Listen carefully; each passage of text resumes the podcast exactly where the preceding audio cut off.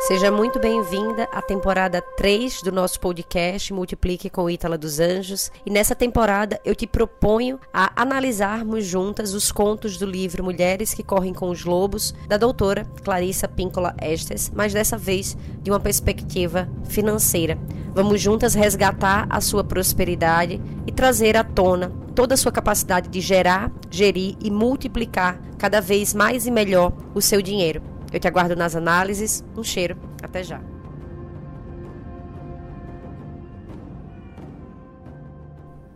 Análise financeira da tarefa 5 do conto de Vassaliza a Sabida no livro Mulheres que Correm com os Lobos, da doutora Clarissa Píncola Estes. Nessa etapa, da análise ou do livro ou da análise do conto, né? A autora nos sugere que as tarefas psíquicas desse período de aprendizado são ficar com a deusa Megera, aclimatar-se às imensas forças selvagens da psique feminina, chegar a reconhecer o poder dela, o seu poder, aqui entre parênteses, e os poderes das purificações interiores, limpar, escolher, alimentar, criar energia e ideias, abre parêntese lavar as roupas da Iaga, cozinhar para ela, limpar a sua casa e separar os alimentos. E aqui eu trago um ponto que a autora traz como se fosse a primeira tarefa dentre as tarefas que Vassalisa precisa realizar quando ela chega à casa da Baba Yaga. Ela fala assim: no conto, a lavagem das roupas é a primeira tarefa. Ela simboliza repor em boas condições aquilo que perdeu a forma com o desgaste. As roupas são como nós, que nos desgastamos cada vez mais até que nossas ideias e valores ficam frouxos com o passar do tempo. A renovação, a revivificação ocorre na água, na redescoberta daquilo que realmente consideramos verdadeiro, daquilo que realmente consideramos sagrado.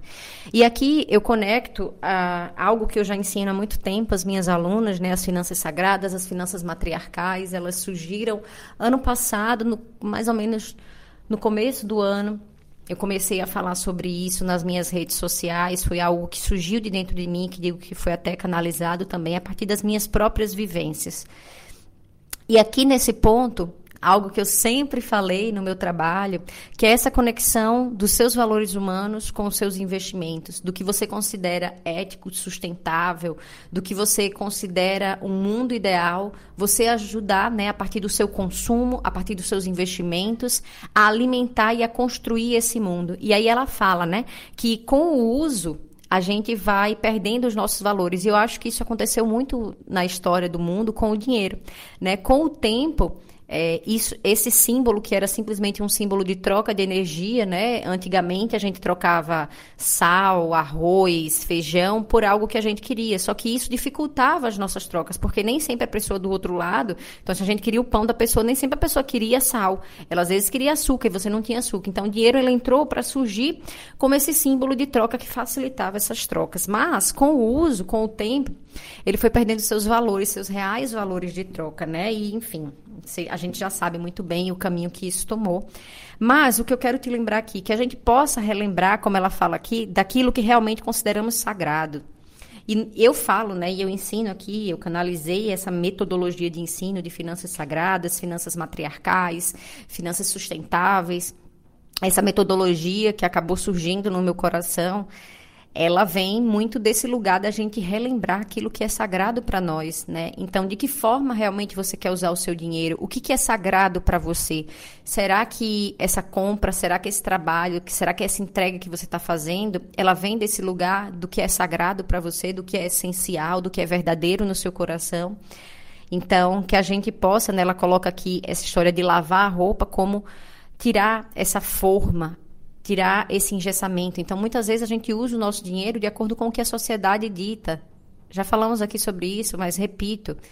Às vezes você está usando a sua forma hoje de consumir, você nunca questionou, e isso às vezes prejudica tanto o universo, prejudica tanto a nossa sociedade. Muitas vezes você não questionou, não questionou de onde vem a sua carne, não questionou de que forma os produtos que chegam à sua mão chegam à sua mão? Será que eles vêm de trabalho escravo, de trabalho infantil, de exploração dos animais, de maus tratos dos animais, de sangue, enfim? É, vem, é, eu acho que esse trecho ele vem nos questionar sobre tudo isso e eu deixo aqui para você também essa reflexão de você começar a questionar o porquê de tudo na sua vida até que você encontre novamente o que tem valor para você, o que é sagrado para você é, e você comece a de fato viver dessa forma sagrada. Tem um, eu não vou lembrar agora o autor, mas tem um autor que fala, eu não sei se é o Pedro Mujica, mas foi a primeira pessoa que me veio aqui na mente, que ele fala que tudo aquilo que você tem te possui, né? Tudo aquilo que você possui também te tem. É mais ou menos assim, eu não vou me lembrar que é o certo, mas fica a reflexão de que quanto mais coisa você tem, mais você tem que trabalhar, mais você tem que gerar em valor para o mundo para sustentar aquele padrão de vida e não necessariamente o seu a sua qualidade de vida porque a qualidade de vida ela está muito ligada às sensações ela está muito ligada a se sentir bem na sua vida e padrão de vida está muito ligado a consumo, a custo, a gasto. Será que você realmente precisa de um padrão de vida elevado ou você precisa simplesmente de mais qualidade de vida? Nesse meu próprio caminhar, eu, que era uma pessoa super urbana, fui me retornando, né? Eu fui, fui lembrando, fui me recordando que na verdade eu sou um ser da natureza e que na verdade eu quero cada vez mais viver próximo à natureza, que não faz sentido para mim viver em grandes cidades, que não faz sentido para mim viver em apartamento, que não faz sentido para mim viver nesse rush das grandes cidades. Não tenho nada contra isso, cada pessoa, estou questionando você aqui a refletir sobre isso. E eu fui entendendo que cada vez mais eu sou o bicho do mato, eu gosto de ficar quieto, eu gosto de ficar no silêncio da mata. E, enfim. E eu fui me lembrando disso. É, aquela forma de viver urbana era uma forma simplesmente que eu estava seguindo da sociedade, né? De ter e consumir cada vez mais coisas, de ter distrações, porque a minha vida era vazia, então eu precisava de mais restaurantes, de mais lojas, de mais shoppings, de mais programas, porque eu não sabia lidar com esse vazio existencial que é nosso, enquanto a gente navega nesse mundo e a gente tenta se reconectar à nossa essência. Fica aqui a reflexão para você. Seguimos. É, a tarefa seguinte, como a autora fala aqui, na casa de Babaiaga, é de varrer o casebre e o quintal. E aí eu destaquei aqui um trecho que eu quero trazer para você para a gente refletir juntas. A mulher sábia mantém seu ambiente psíquico organizado. Ela consegue isso mantendo a cabeça limpa, mantendo um local limpo para o seu trabalho e se dedicando a contemplar suas ideias e projetos. Para muitas mulheres, essa tarefa exige que elas separem todos os dias algum tempo para contemplação, que abram um espaço para habitar, que seja nitidamente seu, com papel, canetas, tintas, ferramentas, conversas, tempo, liberdades, que se destinam apenas a esse trabalho. Para muitas delas, a psicanálise e outras experiências de mergulho e transformação fornecem o local e o tempo especiais para esse trabalho. Cada mulher tem suas próprias preferências, seu, seu próprio estilo. A vida selvagem de cada um tem de ser mantida em ordem, com regularidade. Acho que aqui esse é o grande ponto. Não é suficiente dedicar a ela um dia, uma vez por ano. Então, aqui o que, é que eu quero trazer para você? É, esses dias eu comentei lá no meu Instagram. Eu vou deixar aqui embaixo também o, o canal do Instagram para quem ainda não me segue por lá.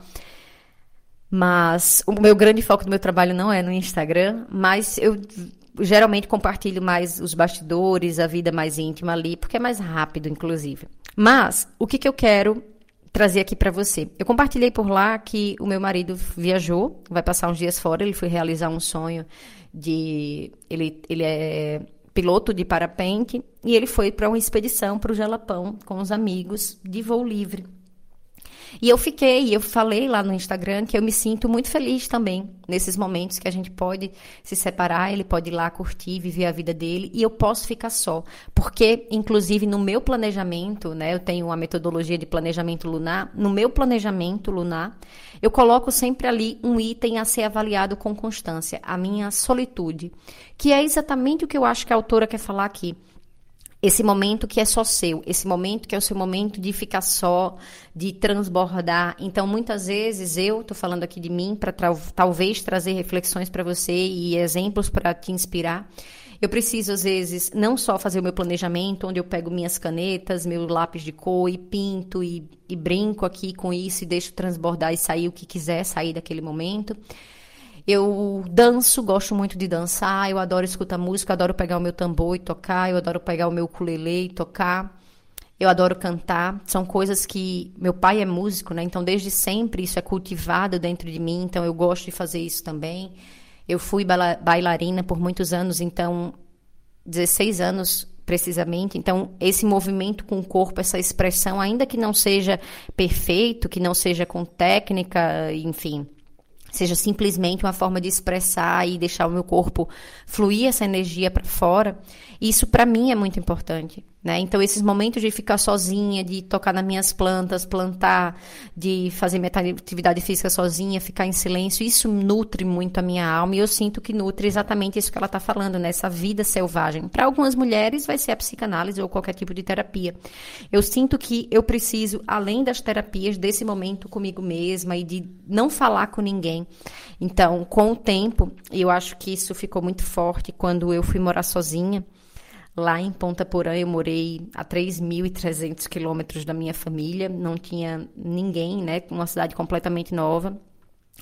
E quando eu estava lá, que eu estava morando sozinha, eu realmente acho que eu achei ali o ponto de me reconhecer enquanto indivíduo só, né? Enquanto nessa jornada. Então, cultivar essa, essa solitude e ficar comigo e me ouvir e ver os meus próprios processos sozinho. Tem uma, uma grande dificuldade nisso, uma grande, um desafio, né? Tem uma parte de sombra aqui também, às vezes era muito desafiador.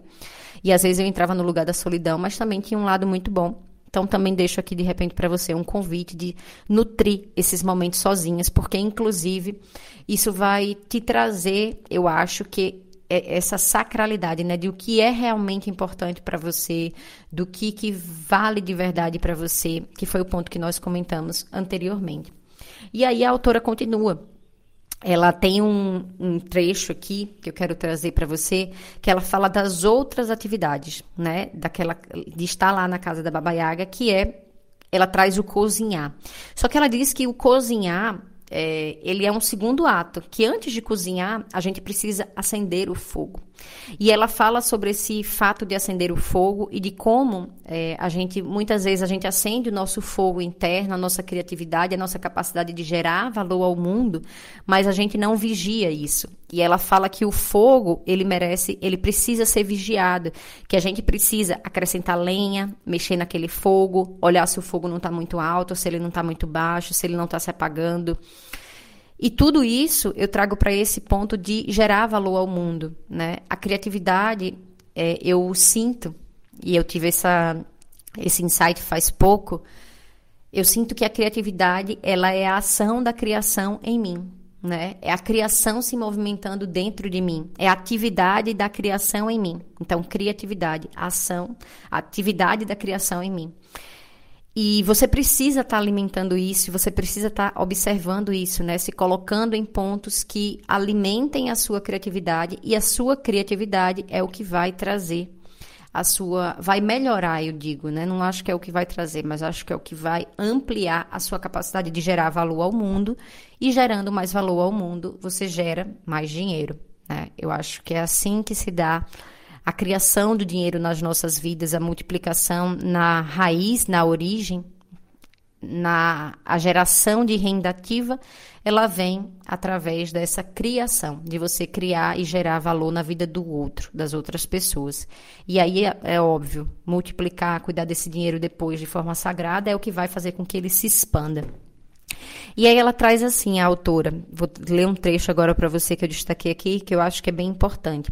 Portanto, é o cozimento de novas coisas, novos rumos, da dedicação à nossa arte, ao nosso trabalho, que alimenta a alma selvagem permanentemente. É isso mesmo que nutre a velha mãe selvagem e lhe dá sustento na nossa psique. Sem o fogo, nossas grandes ideias, nossos pensamentos originais, nossos anseios e desejos continuam crus e todo mundo se sente frustrado. Por outro lado, qualquer coisa que façamos que tenha fogo irá agradar a mãe selvagem e manter a todas nós nutridas. E aí eu, eu trago aqui primeiro o ponto de que eu acho que nessa, nessa parte, né, a nossa arte, não literalmente é a arte, tá? De você ter que fazer algo artístico, mas sim de qualquer coisa que esteja no estado de arte, né? Esse estado de flow, esse estado de entrega, que eu acho que está muito conectado a essa verdade da nossa alma. E eu acho que tem um outro ponto aqui, que a gente deve cuidar, é óbvio, para que os nossos projetos, eles, como ela fala aqui, né? Os nossos desejos continuam cruz, para que o que a gente coloque no mundo não venha cru, não venha de um lugar, um lugar superficial, vazio, um lugar que muitas vezes é, a gente viu um pouco e a gente já quer passar para frente de uma forma que não foi cozida, né? Não foi realmente preparada, aprofundada, reduzida. Para quem sabe cozinhar e, e, sabe o que é uma redução, é deixar aquilo ali, né, o mais concentrado possível. Assim como também, é, ela não fala aqui sobre queimar, mas também tem aquele ponto de que a gente cozinha tanto, a gente procrastina tanto que a gente queima. Então, o que, que eu quero falar com isso? Que muitas vezes aqueles projetos de verdade, que são projetos da sua alma, eles não vêm à tona, ou por falta de cozimento, e aí eles vêm prematuros para o mundo, ou eles vêm cozidos demais, eles vêm queimados. Então, e isso para toda escolha financeira sua também, né? Isso se aplica diretamente para a sua vida financeira.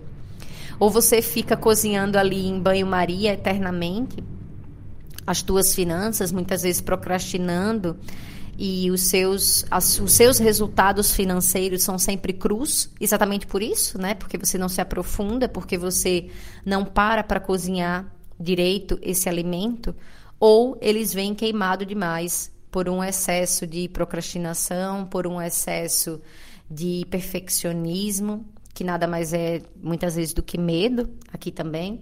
Então fica a reflexão para você, né? O que, que você está fazendo aí das suas finanças? Você está cozinhando realmente isso? Não? Como que é? E para finalizar, eu trago aqui o último ponto dessa parte da análise, que ela fala assim que existe um ciclo, né? Vou ler para você porque eu acho que vai, vai ficar mais nítido.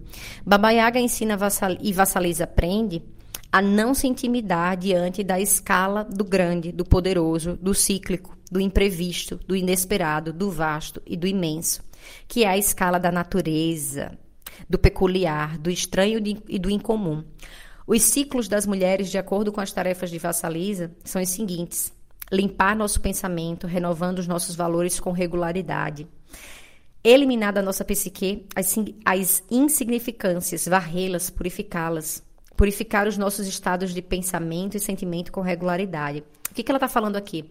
Porque durante o, o conto, a, a Baba Yaga, ela coloca a menina para separar o milho bom do milho mofado. O estrume das sementes de papoula. Tem vários significados, eu recomendo de coração que você possa ler esse trecho, porque é muito rico. Fala até, inclusive, da abundância do milho, né, da geração de vida e tudo mais. Mas trazendo aqui para você que a gente olhando, né, isso, nossa, como é que essa menina vai separar as sementes de papoula do, de um monte de estrume? E, e, é o que ela exatamente traz aqui, né? De que Baba Yaga ensina e Vassaliza, aprende a não se intimidar diante da escala do grande, que é a escala da natureza. E aí eu trago isso aqui para você de, um, de uma força de que muitas vezes a gente olha para as nossas finanças e a gente diz, nossa, eu nunca vou dar conta. E é muitas vezes, eu já acho que eu já falei isso aqui, de como entrar numa casa que passou anos abandonada. Então, imagine uma mansão que foi anos abandonada e a sua missão é entrar naquela casa, entrar naquela mansão e limpar essa mansão. Você muitas vezes vai olhar para isso e vai dizer: Meu Deus, como que eu vou fazer essa limpeza? Porque, né? Por onde eu começo? E às vezes isso é o que está acontecendo na sua vida financeira. Você deixou essa casa abandonada há quantos anos? E aí você entra para limpar e você se assusta com a grandeza disso. Só que tem um lado bom e tem um lado ruim disso. Né? O lado ruim é porque você pensa que não é ruim, na verdade, né? O que a gente entende como ruim. A gente olha para isso e diz: "Nossa, é muita coisa para fazer". E é muita coisa para fazer mesmo, mas veja o lado bom. Se é muita coisa para fazer, porque isso é rico, é porque isso tem valor. É a escala da natureza. E aí nada é mais rico do que a natureza e mais abundante do que a natureza. E Baba Yaga ensina e Vassaleza aprende. Então eu trago para você aqui essa reflexão, né, de que você precisa para acessar essa mulher selvagem, para acessar a sua força interior, sim, aprender e não se intimidar diante da escala do grande. Você merece, você é grande, você é a própria natureza, a escala da natureza está na sua vida. Eu tenho certeza que você não olha para o restante da sua vida e diz assim: nossa, mas falta tanto tempo para eu morrer? Por quê? Por que não? Nossa, mas tem tanto, tanta coisa ainda para eu viver. Isso não é maravilhoso? Isso é maravilhoso. E por que você não olha para suas finanças e você também não responde isso? Nossa, mas eu tenho tanta vida para viver, eu tenho tanto a aprender. Eu tenho tanto, né, a me nutrir, a trazer para o mundo, a multiplicar, a gerar valor.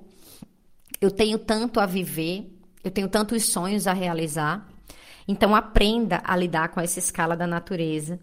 E ela traz um trecho aqui para finalizar. No entanto, ela mantém tudo em ordem. Ela fala que a casa da Baba Yaga, ela, apesar de ter muitas coisas, ela mantém tudo em ordem. E ela fala, né? O dia vem depois da noite, uma estação segue-se a outra. Ela não é aleatória, ela tem pé e cabeça.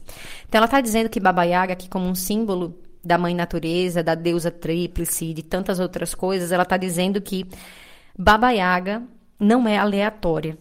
Ela tem pé e cabeça. E isso serve muito para o nosso planejamento do dia a dia da nossa vida, como para o nosso planejamento financeiro. A nossa vida ela não pode ser aleatória, ela não pode ser rasa.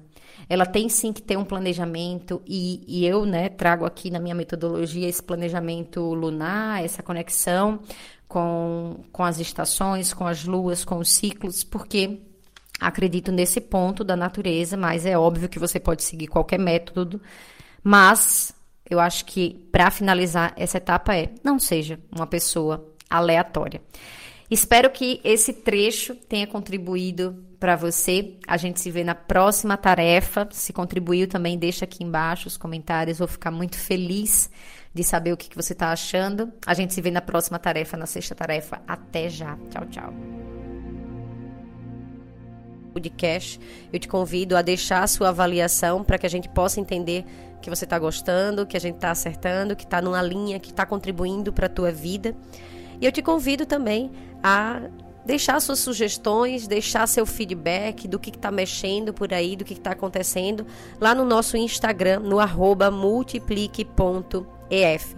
Eu vou amar te conhecer e saber os impactos que esses episódios estão causando na tua vida. Você também pode compartilhar esse episódio com a outra mulher que você sabe que vai colher os benefícios ou vai ter a vida transformada a partir desse episódio, para que ela também possa prosperar junto a você.